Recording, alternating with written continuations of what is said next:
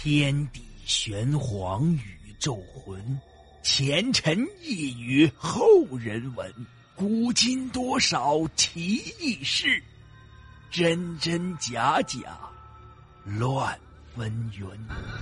彻夜难眠的夜晚，让大圣带给您不一样的民间故事。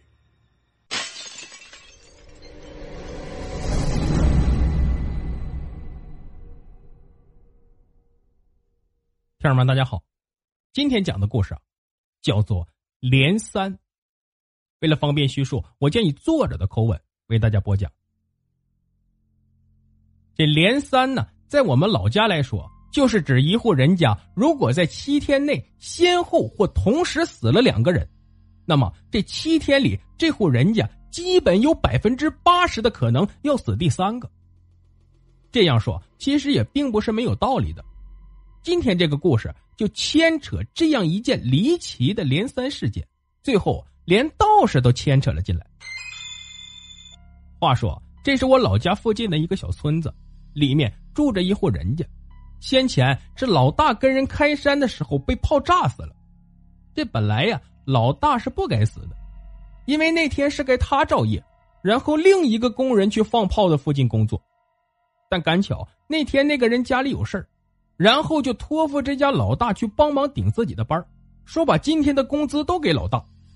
老大家那时条件不好啊，为了多挣点钱，让老婆孩子过得好点，于是就顶着黑眼圈子去了。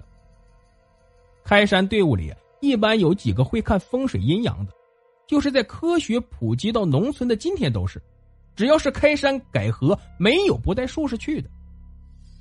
然后那老大一出工棚。一个施工队里的一个风水先生就问他：“老大，你今天不在家里睡觉，跑出来干啥？”老李说：“今天家里有事叫我帮他顶下工。”风水先生说：“你跟他顶个什么事儿？你昨天熬了夜的，我去跟工头说一声，让你回去睡觉吧。”要说这风水先生啊，也是个好人，但为什么要这样说呢？因为自从老大今天一出门。风水先生就看见他两眉之间有条黑线，两眉之间有黑线，那是什么意思？就是不懂看相的都应该晓得了吧？那是死兆啊！让他看着老大去送死吧。善良的风水先生又不忍心，想存心提点下他吧。这货呢却又不开窍。而有些东西自己却又是不能直说，因为一旦说破了，有些业债就会直接应在自己的身上。那些天桥算命的之所以敢乱说，是因为他们都不是有真本事的人，全靠两张嘴皮子混饭吃而已。所以啊，只要把话说好听了，自然呢就能拿到钱。但是施工队的风水先生又岂是那些天桥算命可比的？这些人没点真本事，谁敢上山？善良的风水先生看着老大今天只要去，肯定是十有八九回不来了。所以那叫一个急的不行啊！忽然，风水先生想了个好办法。老大呀，你赶快回去看看，我今天算了一下，你妈估计快不行了，别等会儿回去晚了误了大事。工头那边我帮你说一声。老大呢也是个本分老实的人，一听妈不行了，于是丢下东西就往家里跑。风水先生这才松了口气。但是有些事儿是命中早已注定的，人就是万般机巧，千算万计，又哪里算得过天呢？那老大听了风水先生的话，本来是在往家里跑，但路过那钻炮眼的地方，看见搞爆破的人正在往里面插导火索，忽然听见有个人喊了他一声，老大想都没想就答应了。随着老大的一声应下，那个炮眼就直接炸了，顿时碎石漫天。把在场的几个人全部都炸昏死了过去。这风水先生一听，这大清早的没到时间，炮怎么就响了？然后就联想到老大回家是要经过那里的，一下子汗就出来了，赶忙朝炮响的方向飞跑过去。过去一看，果然连插引线的和老大全部都睡在了那儿。阴阳先生于是赶紧去叫医务队，等医务队赶去，一个个看来。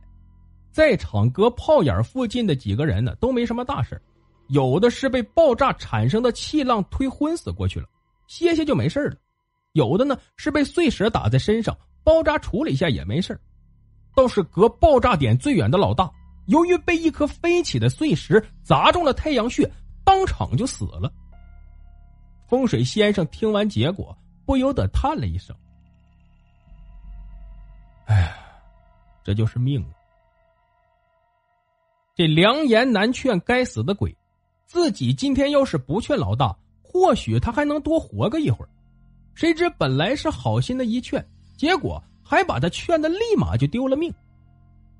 老大死是属于阴公，包工头呢倒也不坏。”包下了老大葬礼的全部费用，然后又给了老大家属一笔安抚费，想来此事也就告一段落了吧。但是就在老大三天葬礼办完下葬的第二天，也就是死的第五天，遮阳棚都还没撤，他家的老二就莫名其妙的死在了自己的家中。老二一死，外面就有个同村早起去打柴的人说，看见一缕烟。从老大的坟里冒出来，直直的钻进了老二家的门缝。这下大家哗然了，都觉得是老大做的怪。于是事情传来传去，又传到了那风水先生的耳朵里。要说这搞技术的人吧，都有个通病，那就是看到自己的老本行，都忍不住要去插两手。这就好比木匠看到有人拿锯子的手法不对，要上去指导。画画的看到别人描的一笔太重，都要过去评论一下，是一样的。那风水先生本来对老大的死呢就有点愧疚，虽然说此事根本就与他没有半毛钱的关系，要说有，也就是他的好心让老大早死了一会儿。但是想到后来的连三，让他觉得自己不能不管，因为在我们老家来说。连三就是指一户人家，如果在七天内先后或同时死了两个人，那么这七天里，这户人家基本有百分之八十的可能又死第三个。听了传言的风水先生立马就赶到了老大家，当场就看起周围的气象和打听与事情的一些线索，最后啊，心里得出结论：老大之所以作怪。很有可能正是因为自己的那句好心的谎话，因为自己为了骗老大回去，扯谎说他妈快不行了，而老大呢又是个大孝子，在赶回去的途中，估计心中啊一直记挂着这事儿，直到被突如其来的死亡夺去生命，心中啊有事未放下，当然作怪就是成了必然。风水先生为此愧疚的不行，于是亲自出钱。为老大呢做了个高头大马，还有一对轿夫一顶轿子，在老大的坟前呢给他烧了过去，一边烧还一边对着火里说着一些人们听不懂的语言。后来经历过此事的一些有见识的老人解释给众人听，说那个风水先生啊是个好人，别的人搞这事儿一般都要图省事儿，要么直接呢给打得魂飞魄散。要么骗，或是威逼，只有这个先生不但自己出钱给老大买轿子买马，还吩咐那些轿夫一定要伺候好老大，劝说老大早日去投胎。他对着火里说的那些听不懂的话就明文，就是说给鬼听的。